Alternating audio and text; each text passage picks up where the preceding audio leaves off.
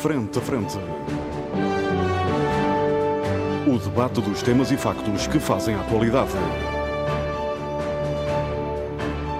Frente a Frente. Antena 1, Açores. Olá, muito boa tarde, seja bem-vindo à grande informação na Antena 1 Açores. Este é o programa Frente a Frente, é um programa de debate. Os nossos comentadores permanentes são Paulo Santos, Paulo Ribeiro, estão comigo aqui nos nossos estúdios na Praia da Vitória. O José Sambento junta-se ao debate a partir dos nossos estúdios em Ponta Delgada e o Pedro Pinto, que se junta ao, ao, debate a partir dos estúdios na Horta, isto porque esteve a participar nos trabalhos da, do plenário da Assembleia Regional dos Açores. Há um tema que é preciso abordar, tem a ver com uh, o resultado do trabalho da Comissão Independente que estudou uh, o impacto do abuso de menores por parte da Igreja Católica em Portugal. Com lapso de tempo entre 1950 e 2022, foram validados 512 casos em 564 denúncias recebidas. As piores décadas assinaladas são as décadas de 60, 70 e 80. 97% dos hum, presumíveis abusadores uh, eram homens e 77% padres. Entretanto, 25 casos seguiram para o Ministério Público. Uh, estes dados uh, também comportam referências aos Açores. Neste lapso de tempo, 1950-2022, estão, foram registadas Relativamente a este lapso de tempo, foram registrados oito casos uh, que correspondem um, por conselhos a Velas, 2, Calheta 1, um, Horta 1, um, Angra 1, um, Praia 1 um, e no Pico, São Roque 1 e Lages 1. Segundo informações uh, que serão confirmadas em uh, breve, quando forem divulgados pormenores sobre os alegados abusadores, estes conselhos corresponderão aos atuais lugares de residência das pessoas presumivelmente uh, abusadas e não aos locais onde, onde esses abusos terão acontecido, que, sobretudo, terão ocorrido na terceira e em uh, São Miguel. Mas este dado uh, não está ainda confirmado. Ao longo deste, destes 70 anos, ou 72 anos, possivelmente 1,5 milhões de crianças em Portugal foram, terão sido abusadas. Um, nos Açores, nos Açores, só em 2020 e 2021, uh, for, a Polícia Judiciária registrou 200 queixas de presumíveis abusos uh, de menores. Uh, começo por São Miguel. José Sambento, este relatório está a ter um impacto, aliás, que se esperava medonho na opinião pública, na comunicação social. Uma das opções na divulgação do relatório foi descrever com certo ar teatral algumas das ocorrências eh, relatadas, possivelmente aquelas que terão sido consideradas mais uh, significativas. Este é um dado interessante também. Quero a sua primeira análise a, estas, a este acontecimento. Bem, eu penso que na passada segunda-feira nós assistimos uh, à crucificação pública da Igreja Católica Portuguesa. Uh, o passado dia 3 de fevereiro de 2023, do atual ano, ficará marcado como um autêntico uh, terremoto uh, institucional no seio da Igreja. Um, penso que agora a Igreja terá de percorrer um longo calvário para superar todos os danos causados por, por essas, com, com, por esse relatório, por essas conclusões, revelam uma realidade tenebrosa eh, com uma gravidade e uma amplitude uh, enorme e, creio que uh, em alguns aspectos poderemos considerar mesmo como uma questão sistémica. e por isso eu creio que, a Igreja necessita agora de uma profunda introspeção, terá que se confessar a si própria eh, como forma de espiar os seus pecados eh, e procurar a sua ressurreição, o que será muito difícil. Eh, aqui, não uns programas para trás, eu referi que a Igreja era uma instituição que, ao longo do, do, de milhares de anos, demonstrou sempre uma grande capacidade de superar dificuldades e escândalos e, e grandes problemas. No seu interior, no seu exterior, na sua relação com a sociedade. Uh, mas este, este, vai ser um teste muito difícil, porque há aqui quatro aspectos, Armando, que eu queria muito rapidamente uh, abordar. O primeiro tem só uh, destacar quatro aspectos no, nos relatórios. O primeiro tem a ver com os locais em que são cometidos os abusos e o perfil dos abusadores. 33% eh, dos abusos são em seminários, em colégios religiosos, com internato eh, ou instituições de acolhimento. 33%. Eh, nas igrejas, 23%. No confessionário, 25%. Na casa paroquial, 12,5%. Na escola, 6%. Depois, locais não especificados. Enfim, ou seja, são os locais diretamente ligados com a própria instituição que são o palco da esmagadora maioria dos. Em alguns dos casos, adultos. até lugares de culto, não é? Sim, ou, ou Armando, igreja, confessionário, casa paroquial, mas sobretudo a igreja, não é? Isto são dados impressionantes. Depois há aqui uma particularidade que você já referiu em relação a outros estudos feitos noutros países, em que 77% dos abusadores são padres o que é um número uh, mais alto do que os outros casos. E também é uma particularidade portuguesa, no meio desses números tenebrosos, é que o abuso de crianças do sexo feminino também é mais elevado em Portugal. O segundo aspecto que eu queria chamar a atenção é, é, eu acho que é um argumento delirante, é um erro tremendo que é cometido, mas tenho visto algumas pessoas, pelo menos na fase inicial, tiveram tendência para eh, sustentar que a situação da Igreja, no fundo, a pedofilia na Igreja, isto é um grande problema, um grande escândalo, mas isto, no fundo, é um reflexo da sociedade. Uh, como justificando que uh, a Igreja tinha pedofilia porque a realidade social no nosso país era marcada por muitos abusos sexuais de crianças. Eu acho que isto é um, um argumento inadmissível. Uh, talvez convenha eh, relembrar a estas pessoas que a Igreja não é uma instituição qualquer, com regras seculares e mundanas. A Igreja rege-se por uma doutrina ética extremamente exigente e disciplinadora, em que as questões comportamentais são regidas, reguladas por um código moral rigorosíssimo. Ou seja, a Igreja defende um mundo à parte da vulgaridade profana, eh, com uma mensagem de pacifismo, uhum. de amor, de caridade e proteção das pessoas, eh, como um aspecto central da sua doutrina. Portanto, esse argumento não pode ser, de forma alguma, eh, utilizado. Terceiro aspecto que eu gostava de destacar apesar, também aqui é justo referir, a dignidade e a frontalidade com que o presidente da Conferência Episcopal Portuguesa abordou as conclusões do relatório, um, assumindo a responsabilidade da Igreja e pedindo desculpa às vítimas, etc., eu acho que houve uma falha. Parece-me óbvio que faltou um compromisso claro e inequívoco de suspender imediatamente e preventivamente os mais de 100 padres que são acusados de abusos de crianças e que continuam no ativo. Eu acho que as pessoas não compreendem isso. Tal como não compreendem que eh, se mantenham em funções uh, à frente das suas dioceses bispos que não quiseram colaborar com essa comissão, que se recusaram a reunir com essa comissão.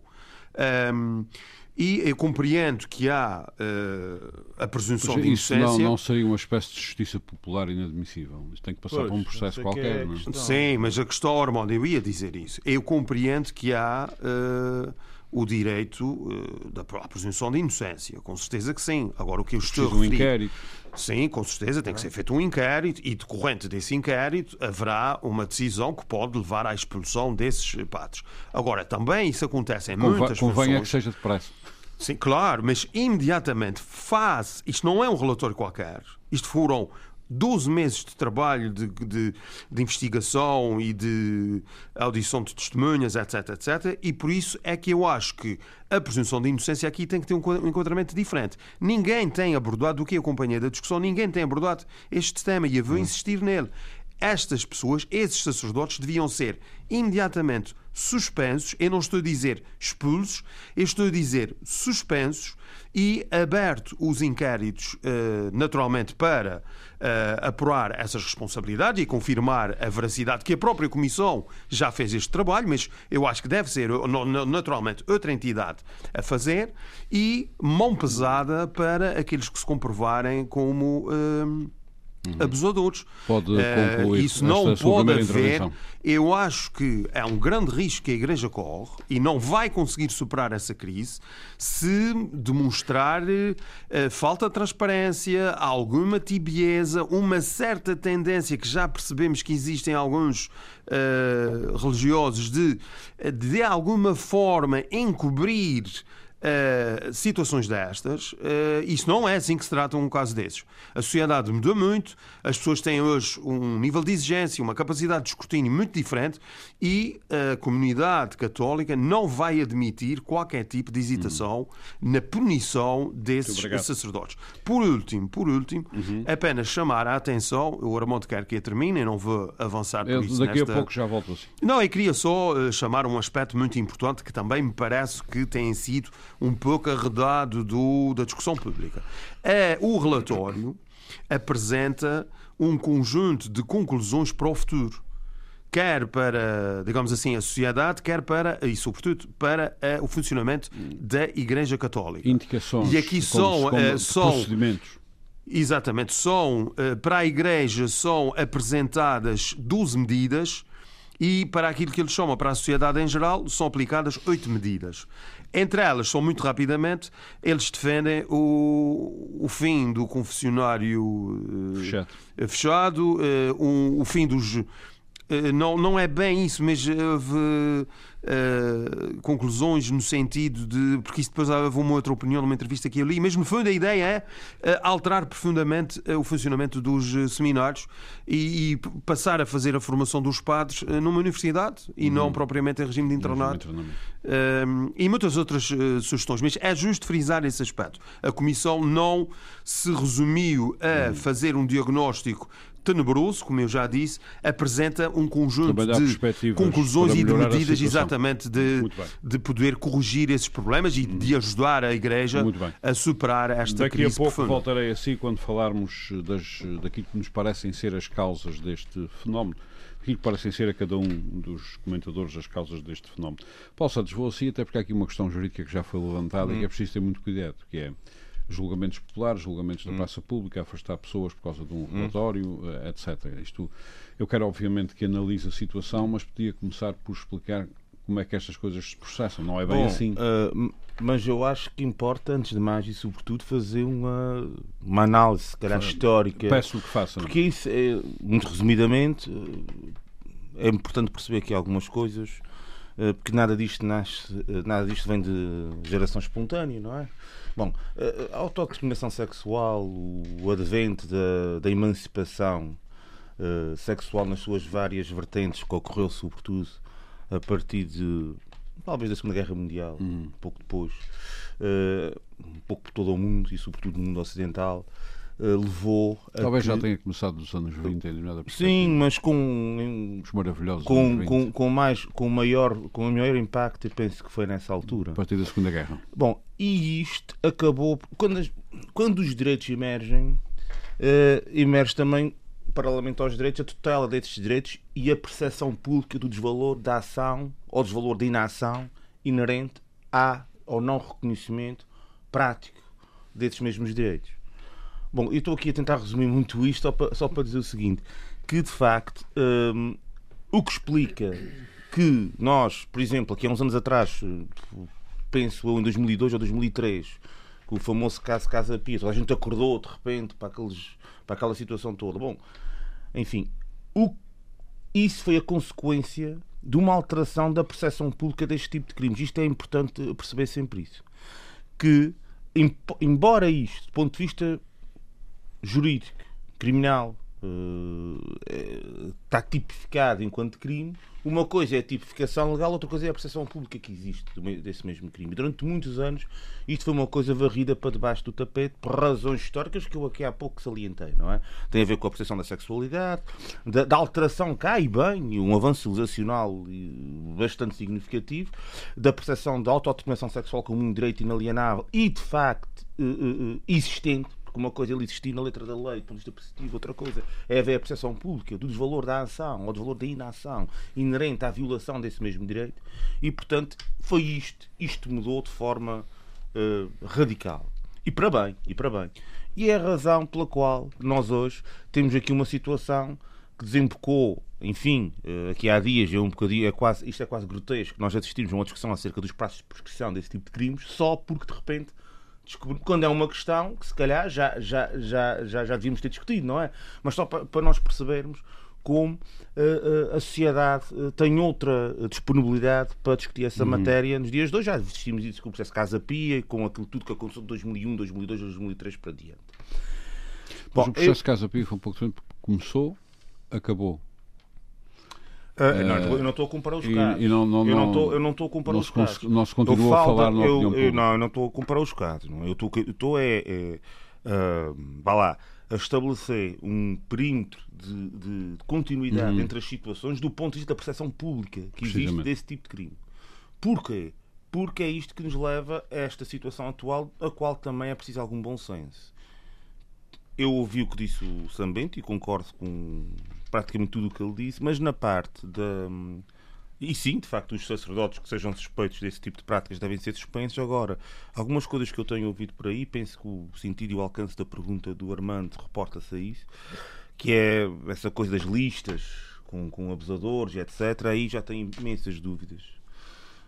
Porque, enfim, eh, eh, há uma coisa que não podemos deixar de ter em atenção: é que muitas destas pessoas não foram julgadas nem foram condenadas por nada. E, portanto, enfim, nós, uma coisa é nós percebermos o, o, fenómeno do abuso como existente e que sabemos que existe, e o trabalho da Comissão é precisamente levar ao, ao conhecimento público a existência desta factualidade, mas depois há o outro perímetro de análise que se reporta que é o do Estado de Direito. Individu... Não, não é só. Antes disso, até há a percepção individual das coisas e há a cota de responsabilidade de cada indivíduo, cada padre, cada sacerdote, na, na, nas situações que lhe são imputadas. E aí penso que há que ter algum cuidado, senão podemos estes exageros, não, não digo exageros, estes, estes, eh, estas pulsões podem levar a coisas muito injustas, a situações muito injustas. Porque, no meio destes passos todos, em, hipoteticamente, academicamente, podem existir 1% ou 2% ou 3% de inocentes. Ou mais. Ou mais. Isso não nos retira. Ou seja, isto não nos, uh, não nos afasta. Mas face à gravidade dos não, factos, não, não, qual era o problema de os suspender? Nenhuma. eu, não tô, eu, eu, não discordo disso. O que eu discordo, pois é, isso que eu quero acentuar. Sim, não, mas é? isso, essa, eu concordei. Não, não, não discordei do que São Bento disse. O que, eu, o que eu discordo é de alguma. Não é do São Bento, é de, é de alguma uh, opini algumas opiniões que eu tenho visto, sobretudo desde segunda-feira para cá, veiculadas na, na, na praça condenações pública. na praça pública. Uh, não, não é só as condenações, eu ouvi falar em listas, uh, divulgação de listas. listas, etc. Aí já tem grandes dúvidas, já tem grandes dúvidas porque o que é que será do 1% ou 2% que possam ser inocentes? Não, pode... Nunca mais se juntam a vida. Nunca mais se juntam, é um trauma para a vida, é uma vida acabada e a gente também temos que perceber que isto é, é uma coisa violentíssima na vida de uma pessoa. E, portanto, é preciso ter algum cuidado no tratamento dessas situações. Sem discordar isto daquilo que é o, o lá, a análise global da situação. Obviamente que tudo isto uh, tem que ser tratado pela Igreja como deve ser e não tem sido de maneira nenhuma. Aliás, quem é que tem culpa? Quem tem culpa desta confusão que há em meter tudo dentro do mesmo saco, em que basicamente se confunde a Igreja com a sociedade ao nível da pedofilia quase, não é? Desta situação do, dos abusos sexuais, hum, é, é a própria Igreja. Porque quando ouvimos algumas declarações de, algumas, de alguns responsáveis, hum, como disse bem o Sambente, eh, empurrando a questão para uma abrangência social, eh, quase uh, que ultrapassa e passa por cima da Igreja, desconsiderando isso que o Sambento disse, e muito bem, relacionado com a, vá lá, com a, com a com a base do tribunal da Igreja, não é? Uh, enfim, em que se releva isto tudo e diz: não, não, já não temos culpa, ao fim e ao cabo, o que está a dizer é isto, que isto é uma questão social, acontece em todo Isso o é lado. inaceitável. Isto é, é totalmente inaceitável. Inaceitável. E aí, mas isto também tem que E é um erro tremendo esse argumento. é um erro tremendo, mas é um, é um, é um erro de percepção da Igreja face ao mundo à sua volta. Completamente. Erro esse, erro esse que, eh, enfim, está aonde? É importante perceber isso. Está nos setores mais reacionários da Igreja. que Querem uma Igreja fechada, uma Igreja que, enfim, que é contrária àquela que o Papa Francisco tem, tem, tem promovido e que, de certa forma, ele próprio tem se esforçado bastante por tornar estas coisas o máximo transparentes possíveis contra muitas resistências internas. Só uma, uma questão eh, que queria colocar antes de passar ao Paulo Ribeiro. Nós temos ouvido ultimamente o que me parece a mim eh, de um populismo atroz, proclamações sobre a não prescrição destes crimes, sobre aumento de penas, etc. Ora, eh, vou, vou colocar à sua consideração como Hum, jurista a minha opinião. A minha opinião é esta: a não prescrição pode ser um desastre Hum. precisamente para quem acaba, no fim das contas, se algum dia for a julgamento, por ser considerado inocente. Portanto, estragaram-lhe a vida toda. Hum. E o aumento das penas é mais um populismo terrível. Pois, isso é, é- é por isso é que eu digo que esta, esta, eh, nós aqui em Portugal às vezes te- temos, temos, temos e já, já assistimos em várias ocasiões eh, o chamado E aliás, legislar- desculpe, legi- e aliás legislar- isto promove legislar- a preguiça na é, investigação. o legislar por, impulso factu- por impulso factual. Uhum. Ou seja, temos uma decisão dos padres na igreja e tal, e agora de repente toda a gente discute os passos de expressão dos crimes sexuais. Não é?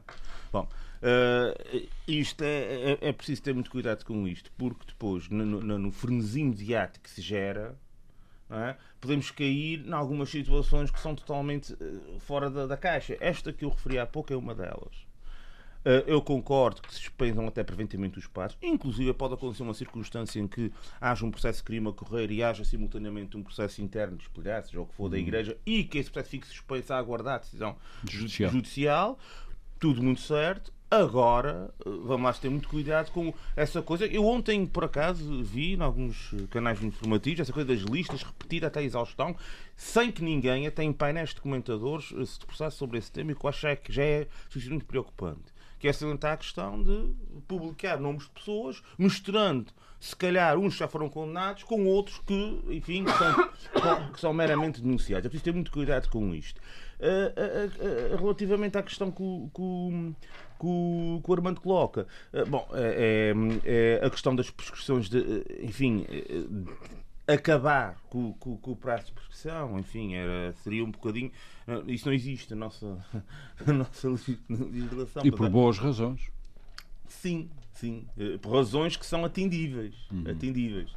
Eh, é- há um, a gente, nós vivemos atualmente num, num- num mundo um bocadinho que se tenta guiar um bocadinho pelo imediatismo, em que é tudo ao preto ou branco, em que as pessoas têm alguma dificuldade em ver o cinzento e, eh, e depois eh, eu posso cair em alguns exageros. Eu, pe- eu penso que nesta fase o que, o, o, o que é absolutamente relevante é salvaguardar as vítimas, portanto, uh, tentar afastar esses, esses, esses padres do, do, do ativo, salientar, e a Igreja tem que fazer esse, esse trabalho, e isso eu gostaria já de terminar de concluir o que vou dizer, mas penso que isto é muito importante e que nunca é falado.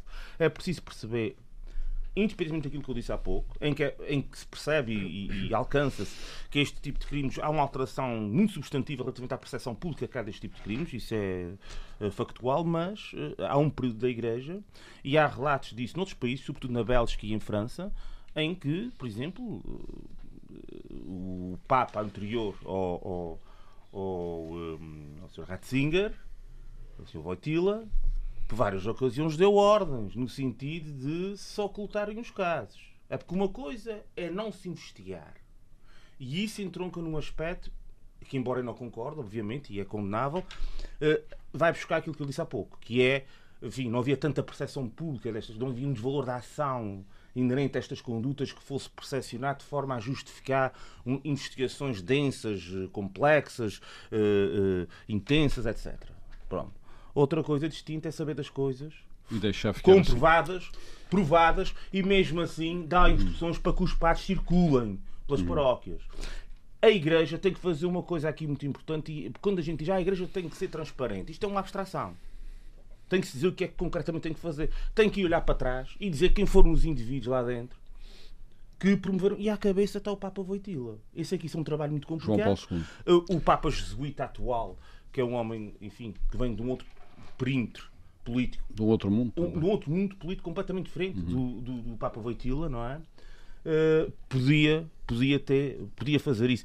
Mas ele encontra resistências enormes. Mas todo esse período que vai, desde os que abrange também o, o papado, o Papa Paulo VI, mas no caso do Papa Voitila, há, há situações que foram documentos, sobretudo na Bélgica e em França também.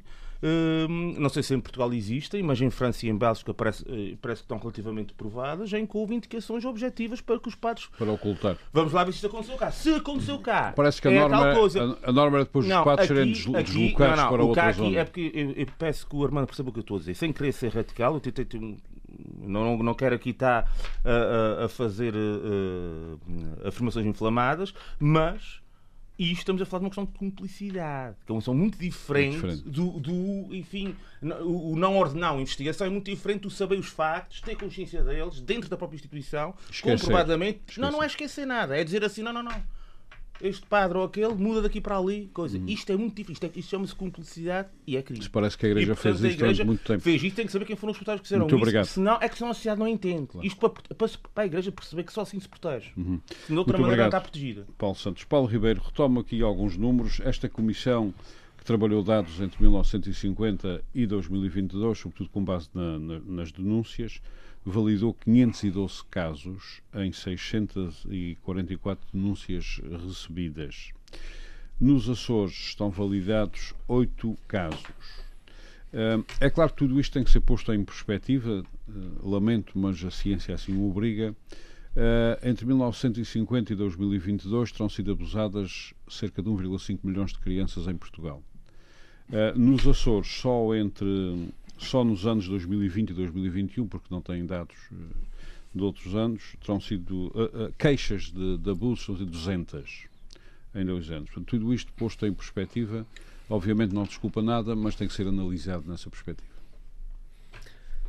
Uh, em primeiro lugar, boa, boa tarde a todos. Uh, estes números são de facto impressionantes e são uh, negros uh, naquilo que é uh, a prestação da Igreja Católica, no caso, no que se tem passado em relação ao abuso de, sexual de, uh, de menores, de, concretamente, uh, vamos dizer, de crianças. Crianças, Porque às vezes sobretudo de sexo masculino, mas vezes, também de falamos- sexo feminino às vezes, quando falamos de menores, eh, abrange assim uma faixa muito Não, grande é- e o crianças. criança, eh, eh, crianças, nós ficamos a perceber bem melhor do que é que estamos a falar.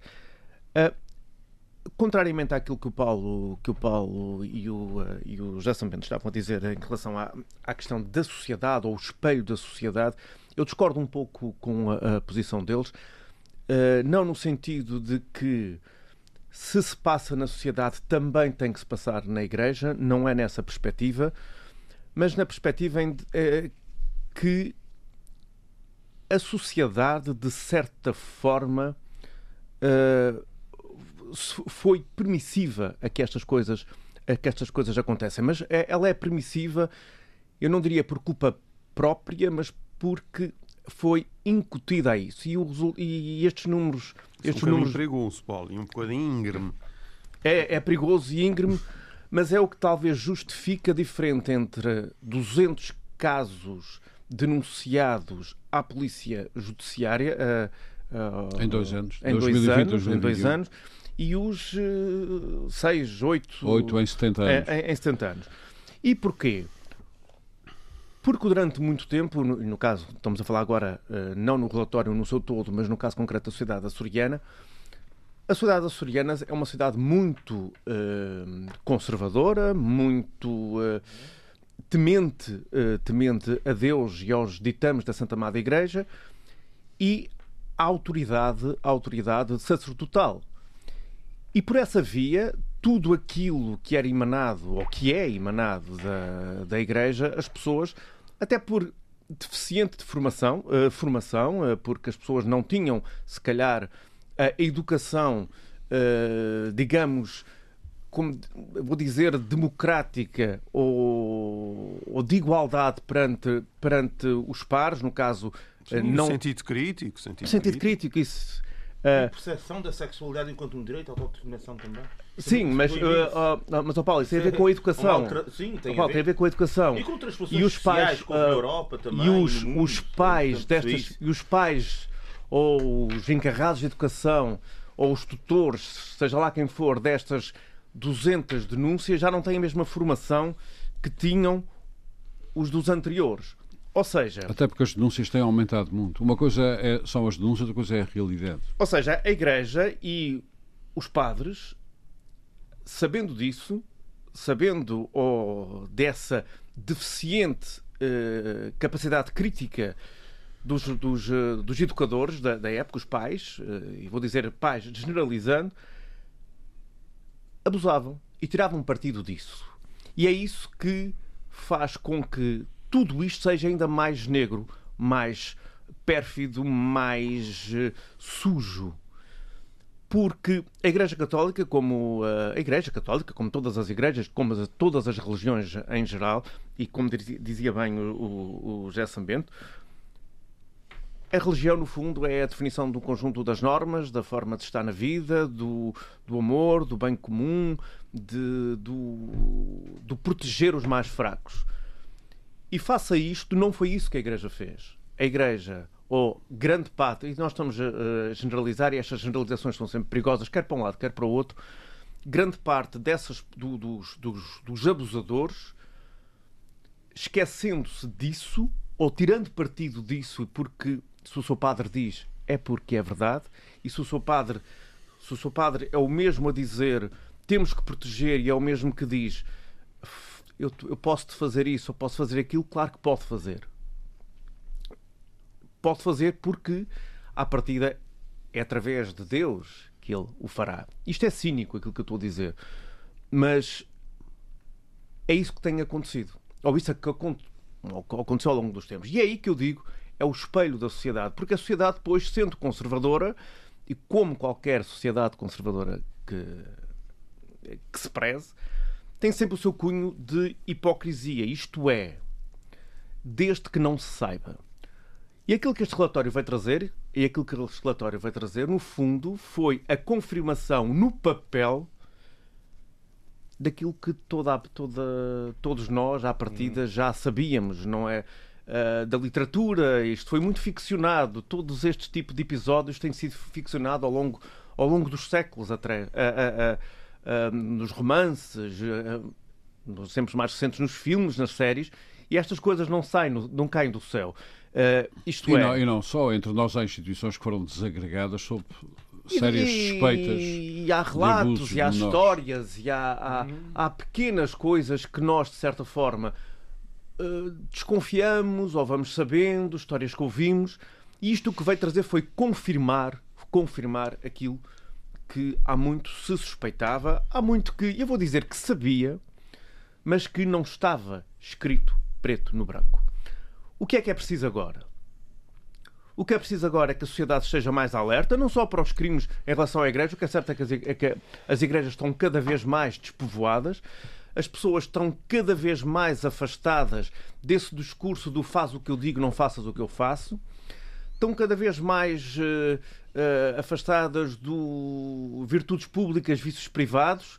Então, que... há, mas desculpe interromper, há um grupo aí que quer que as missas sejam outra vez em latim. Outro dia vi isso. E tantas outras sim, coisas. Há um grupo aí, há um coisas, grupo aí que, que entende que deviam regressar a. Portanto, ao, ao, o, último, o último que apaga a luz. Sim. Mais ou menos isso. Mais ou menos isso. Isto, de certa forma, tem a ver uh, vai, uh, a sociedade está tá mais alerta e tem que estar mais ainda. E muito daquilo que tem sido a discussão em relação a outros temas, e eu não vou falar concretamente neles, porque no fundo vai dizer assim: ah, este é igual aos outros todos. Não, não é igual, este é muito diferente de todos os outros, porque aqui estão em causa pessoas indefesas a todos os níveis. Isto só, quer dizer, isto só significa que isto uh, só vai lá, mais uma vez, punir aqueles que comprovadamente são os abusadores, porque temos que ter sempre em consideração aquilo que o Paulo Santos estava a dizer, que não, não podemos estar a condenar só porque sim, É não, preciso... é só, não é condenar, é questão das listas, é preciso ter muito cuidado com isso. Porque o que eu ouvi, desculpa te interromper, mas só para dar essa, essa percepção, o que eu ouço algumas vezes é esta coisa de publicação de listas de abusadores. Isso já foi falado em 2015, não estou em erro, e agora voltou outra Neste vez. caso seria de tona. De presum- Exatamente, isto é, com os nomes das pessoas. Mas isso agora das listas está é que é muito na moda. Isto agora publica-se listas para tudo. Porque nós estamos muito, muito sedentos Conclua, dessa justiça ah, rápida, imediata. A justiça Mas tu tens noção. de- exato, A justiça o que é que isso faz? O que é que isso faz? a O que é que isso faz justiça- na vida de uma pessoa? Portanto, é, é preciso ter atenção que deste volume, como eu disse há pouco, deste volume global, deste monte enorme de pessoas, pode haver e haverá certamente 1% ou 2% que podem ser inocentes. E, isto, e eu, olhando para essas pessoas, é de uma violência enorme o estar com o Expô-las nome numa dessa lista maneira. e depois Muito no bem. fim, quer dizer, fica com a Muito vida- obrigado. É preciso ter cuidado. Ah, Isto é o que se passa hoje em dia com qual- qualquer suspeita em relação a outras Não, questões. não é Tem a ver- igual. Não é igual teres um Ah, inquérito ou teres uma lista pública em que toda a gente vê o teu nome lá. São Não, coisas ah, diferentes. o, o que eu Ah, quero meus dizer é senhores, tenho que que concluir, por pede-se favor. tudo muito imediato. Pede-se tudo Ah, muito sim, imediato. foi o imediatismo. Foi o que eu falei. E às vezes dá jeito para algumas outras coisas que não têm nada a ver com isto. O que se pede é que a Igreja Católica e as igrejas em geral ah, atuem, façam o seu trabalho. Qualquer instituição que lide com crianças, designadamente as escolas e, e- as escolas, ah, colégios. Escolas onde também estão a acontecer coisas estranhas. E que tem que haver ação imediata, tem que haver. eh, não é punição, mas prevenção. E quando há suspeitas, essas pessoas podem ser afastadas do, do lugar sem ser expulsas, Mas com, é óbvio. mas com recato. Com recato, sem, sem espalhafato, mas às vezes o espalhafato dá jeito, porque o espalhafato, enquanto está a, dar fogo- a fazer fogo de artifício, esconde-se muita coisa que está à volta e esconde se calhar aquilo que se calhar não devia ser escondido.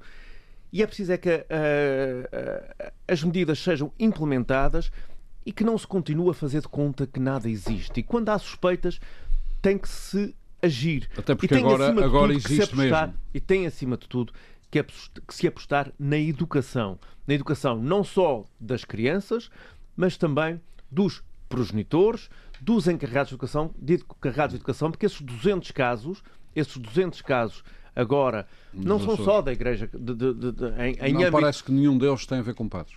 Ou tem a ver com a igreja. ou seja, eles aconteceram em algum sítio.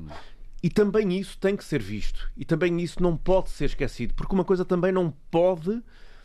Da mesma forma como não se pode fazer de conta que o que se passa na igreja, vamos olhar para o lado que é também, igual ao que passa ao resto. também na sociedade tem que Atenção ser visto. Atenção que a sociedade também continua a mexer-se e continua em ambientes muito propícios a que essas coisas E as aconteçam e, crianças que têm que ser continuam evitadas. em perigo, infelizmente. Muito Infelizmente. obrigado, uh, Paulo uh, Ribeiro. Pedro uh, Pinto. Estas questões da pedofilia, eu antes de lhe colocar esta, a questão que lhe vou colocar, tenho insistir aqui nos dados, tenho que dizer que para mim, que isto fique muito claro, para mim, um- eu ia dizer um pedófilo bom é um pedófilo morto, mas não é.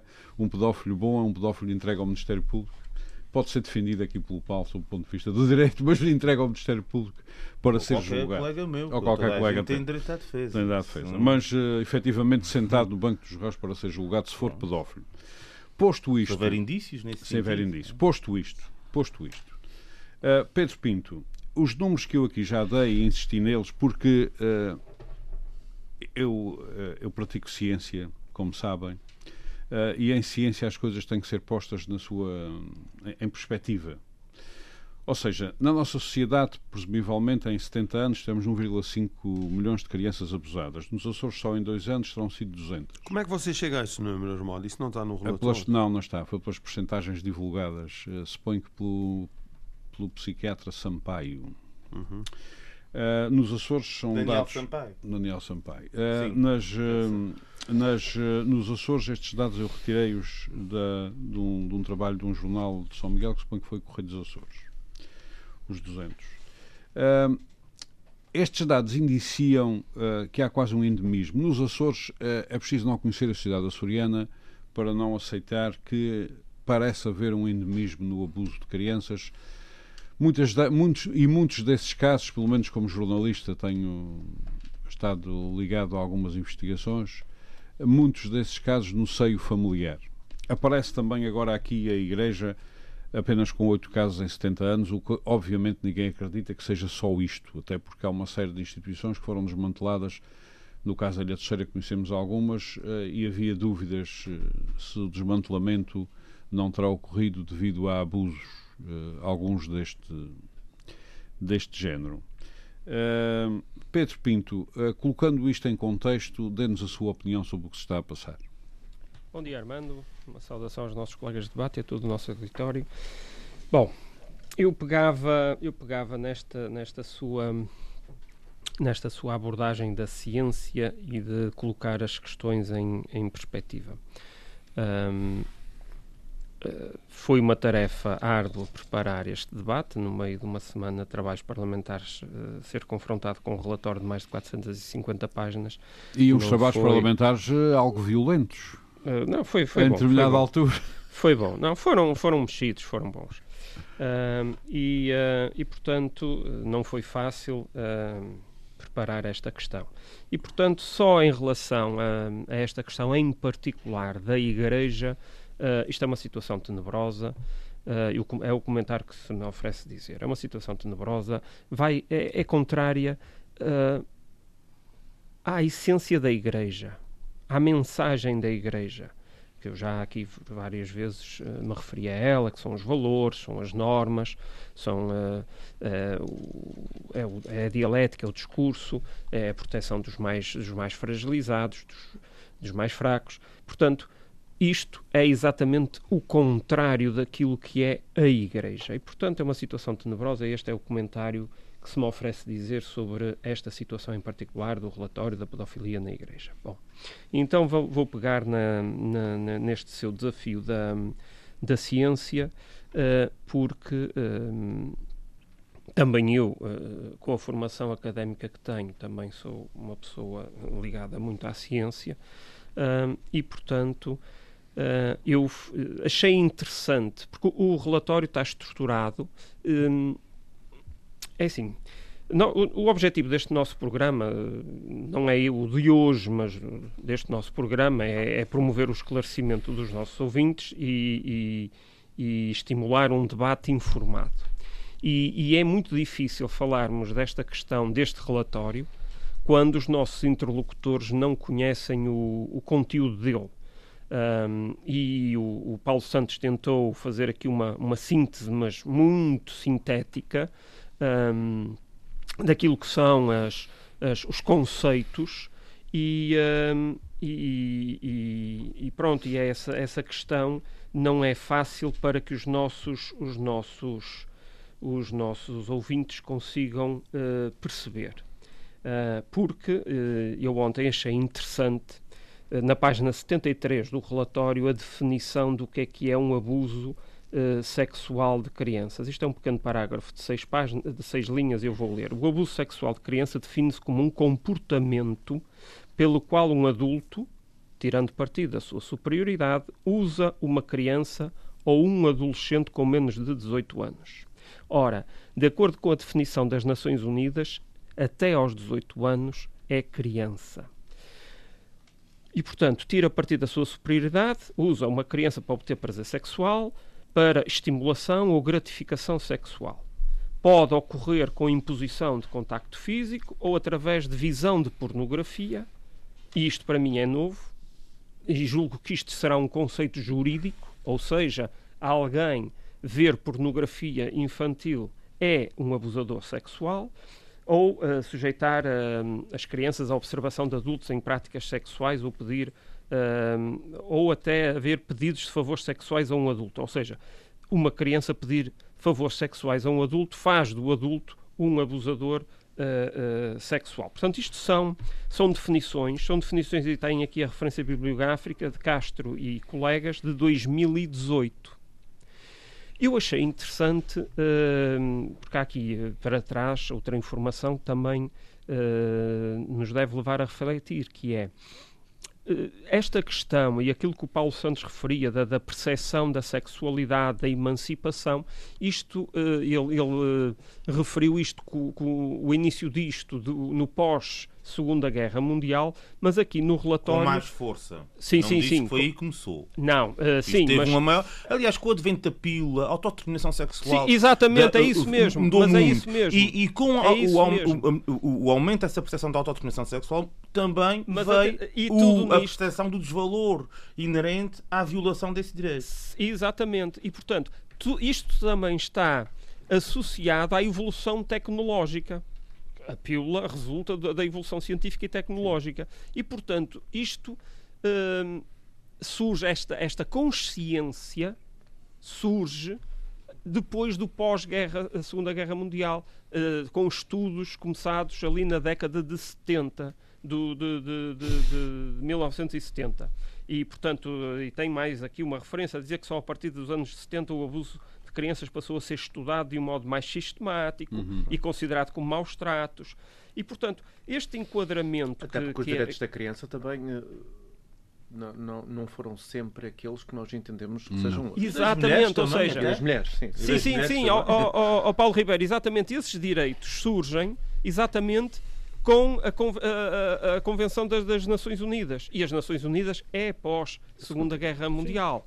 E, portanto, não quer dizer que antes fosse bom e depois passou a ser mau. Não, foi sempre mau. Mas nós temos que perceber, e, e esta minha in- introdução é, é no sentido de, de dar aos nossos, aos nossos ouvintes ahm, que não tiveram a oportunidade de, de- ler o relatório, algum conhecimento básico para conseguirem eh, perspectivar, eh, perspectivar esta questão.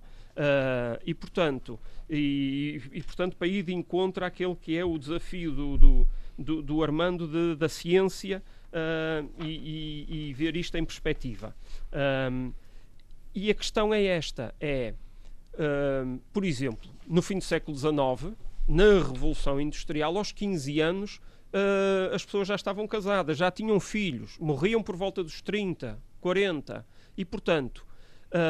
Já, ah, já tinham ah, atividade sexual aos 15, 16, 17 anos, como casal. A, a sociedade evoluiu. E evoluiu muito depois da Segunda Guerra Mundial.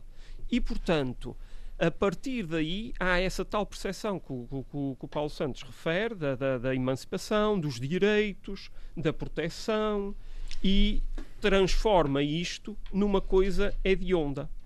E ho- hoje em dia, então, com a massificação da informação, da, da velocidade astronómica a que a in- informação circula, seja através dos órgãos de comunicação social e depois eh, amplificado pelas redes sociais, obviamente torna, torna esta questão muito mais perceptível eh, para a opinião pública e eh, a, sua, a sua percepção negativa também muito mais amplificada.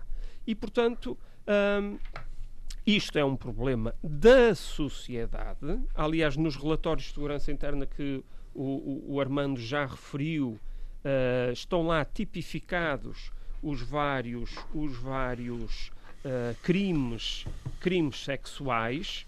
Eh, a violação é um dos mais destacados, mas depois tal, a tal pornografia de menores também aparece muito destacado de todas as restantes e, portanto, eh, esta, esta porque são crimes contra a liberdade e a autodeterminação eh, sexual.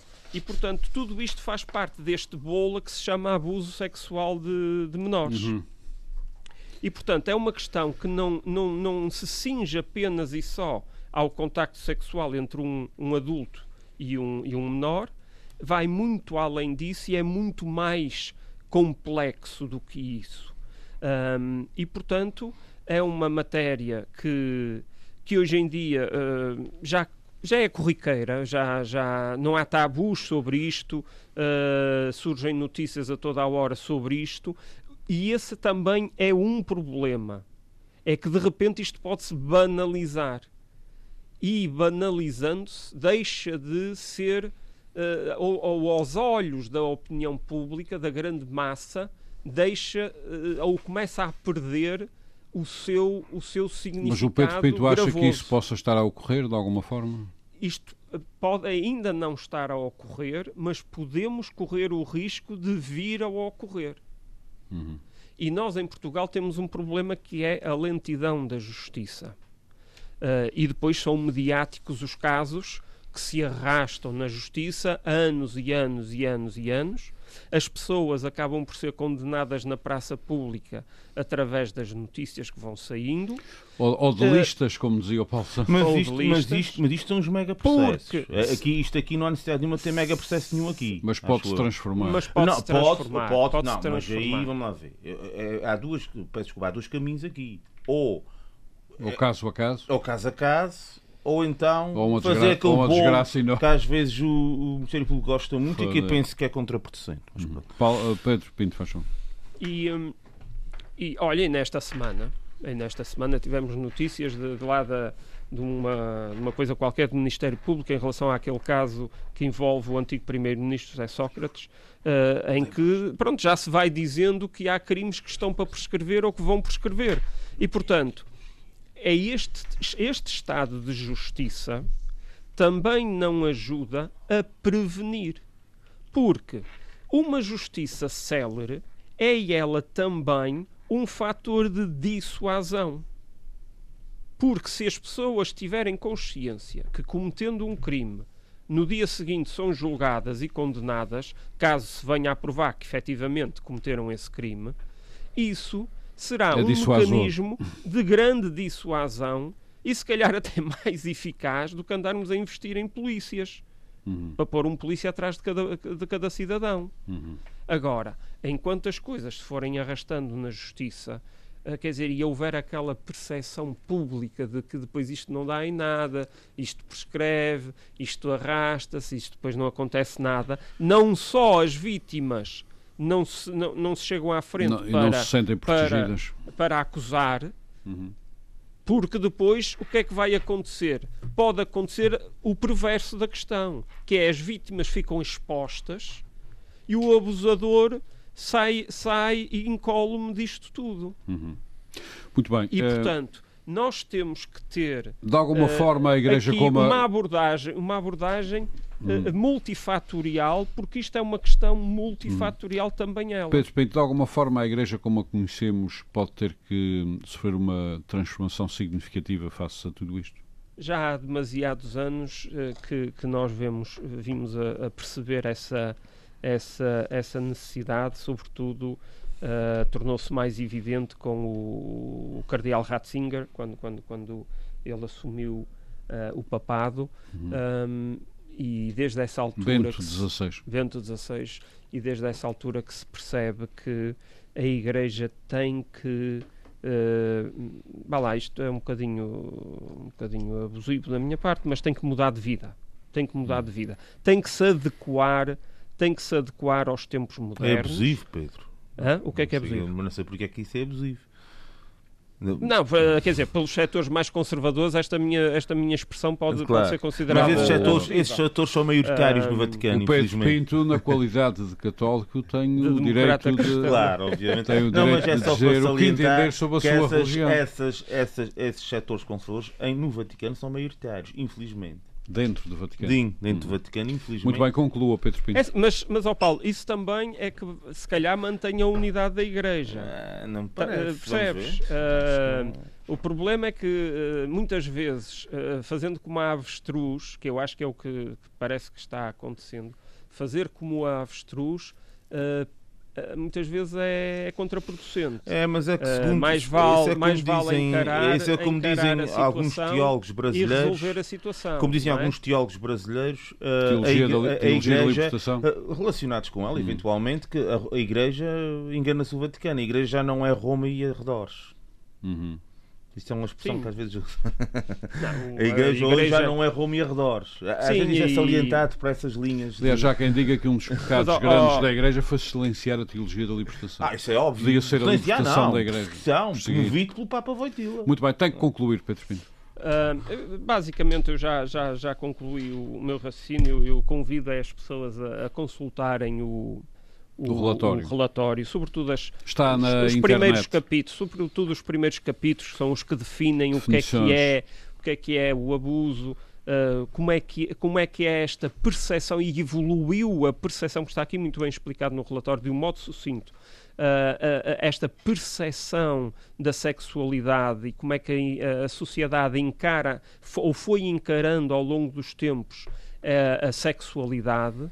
Um, eu acho que isso é esta, esta primeira parte do relatório é um, um bom manual Uh, que eu acho que para ler uh, e para hum, que se, a, se, nossa sociedade se a nossa não, não repara não, Armando não são propriamente as novas definições porque isto resulta dos estudos de Freud uh, resulta de estudos feitos no início do século XX e que, se, e que se foram desenrolando ao longo da década de 20, 30 depois houve ali uma interrupção com a Segunda Guerra Mundial retomados a seguir na década de 60, 70 isto é a evolução da ciência. Uhum. e, a, e a, a a evolução da sociedade é, acompanha a evolução da ciência. da ciência. A nossa consciência, a nossa percepção Muito hoje obrigado. acompanha toda, toda essa evolução. evolução. E, aliás, nós agora, em 2023, se cada um de nós meter a mão à consciência, obviamente vai chegar à conclusão que pensa sobre determinados assuntos de uma maneira Muito. ligeiramente diferente do que eu pensava há 10 ou 15 anos atrás. Muito é? obrigado, é? Pedro Pinto. Muito obrigado. Nós estamos a caminhar para o fim deste nosso debate. Nós voltaremos a este tema porque em eh, março serão divulgados novos eh, dados sobre a realidade concreta, inclusive na nossa diocese, a diocese eh, de Angra, o bispo Dom Armando, que não sou eu, obviamente, o novo bispo Dom Armando eh, irá divulgar outros dados. Aparentemente, e digo, repito, aparentemente, muito disto que aconteceu nos Açores estaria relacionado com um seminário menor um, que, entretanto, foi extinto. Aliás, esta comissão aponta para os seminários como um lugar a rever, um modo de vida a rever. Este seminário menor pode ter eventualmente muito a ver, mas já foi extinto, com alguns casos de abusos de menores uh, nos Açores por parte de padres. Paulo, rapidamente, há um livro que anda já há dois programas para ser apresentado. Ah, não, eu uh, revisitei umas obras que não conhecia dos clássicos russos, uhum. particularmente aqui o Diário de um Homem Supérfluo. É uma obra interessante Uh, para quem. Homens tem, supérfluos somos todos nós. Uh, o, o, livro em si aborda a realidade do reinado. É, Passa-se, embora não seja essa matéria já abordada uh, propriamente em forma direta, passa, são passa-se meados do século XIX, durante o reinado do Nicolau I, uma Rússia degradada, decadente. Uh, enfim, em que mais, ou, pessoas, menos, mais ou menos como está agora. Uh, uh, um país bastante diferente, um país de Idade Média, basicamente, que é ali retratado, completamente diferente de tudo que nós conhecemos hoje, basicamente, em que é um homem contra o mundo. Contra o mundo. E aquilo talvez seja a primeira percepção que existe do o homem alienado, fora da realidade, porque na verdade é ele, e portanto é um, é um, é um livro que depois aborda tudo o que advém disso, os comportamentos sociais, a, a, a, qual, qual a é própria a falta de visão, noção moral da vida e da existência, o ver para o dia a dia. Olha, muito daquilo que se passou, que infelizmente caracteriza hoje claramente o terceiro mundo. O nome do livro é O Diário de um Homem Supérfluo. A editora... Está à venda por aí. Uh, sim, custa cerca de 15 euros, à volta uhum. disso. É de Ivan Turgmeniev, como eu disse há pouco.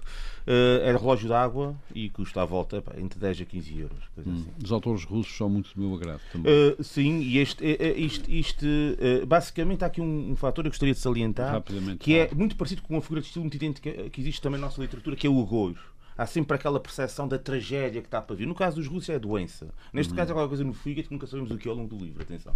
E já também no, no, na queda de Ivan Illich, que é outra obra muito interessante também, uh, do outro autor, Tolstói, em que, se, em, que se, em que também existe a doença, sempre presente, como este agor, como temos no Fleiro Luís de Souza uhum. e noutro. É, é um paralelismo interessante entre duas culturas diferentes, mas em que este, esta coisa do agor, vamos, uh, esta coisa do agor está vamos deixar este No caso dos russos é doença. Também é tem doença. a ver com as condições de vida que, tinha, que eles lá tinham. Muito bem. uh, vamos deixar. Aí, aí, aí oh, Paulo, permite-me que dê um contributo, aí há de ser uma hepatite. Talvez. Uh, uma pô, cirrose, não, uma sim, ok, está bem, mas médica nunca é, é mas é, o que eu, é, o que eu quis dizer, bem, o que eu quis dizer é que bem. nos escutores de a doença está muito sempre com o tal agor, mas a gente nunca sabe bem, efetivamente, é qualquer coisa, o gajo está a morrer, a gente sabe. Sim, mas se localizas mas... isso no fígado, será. Até porque, até porque eles bebiam. Mas acho que não era a até porque eles bebiam, do, do autor. Bebiam vinho de pico, uh, podem ter apanhado uma cirrose. O outro, o outro não era no fígado, era qualquer coisa diferente no. Não, eu acho que o vinho do pico não ia provocar isso não. A, a, doença, eu acho que tem aqui a ver Meus com, amigos, com a percepção de doença. Não podemos, con não podemos continuar é... mais. Obrigado pela, por esse conselho para um, um livro. Nós provavelmente voltaremos a este problema da pedofilia na Igreja, porque novos dados são divulgados em março. Se entendermos todos eh, que é relevante voltarmos ao debate, voltaremos.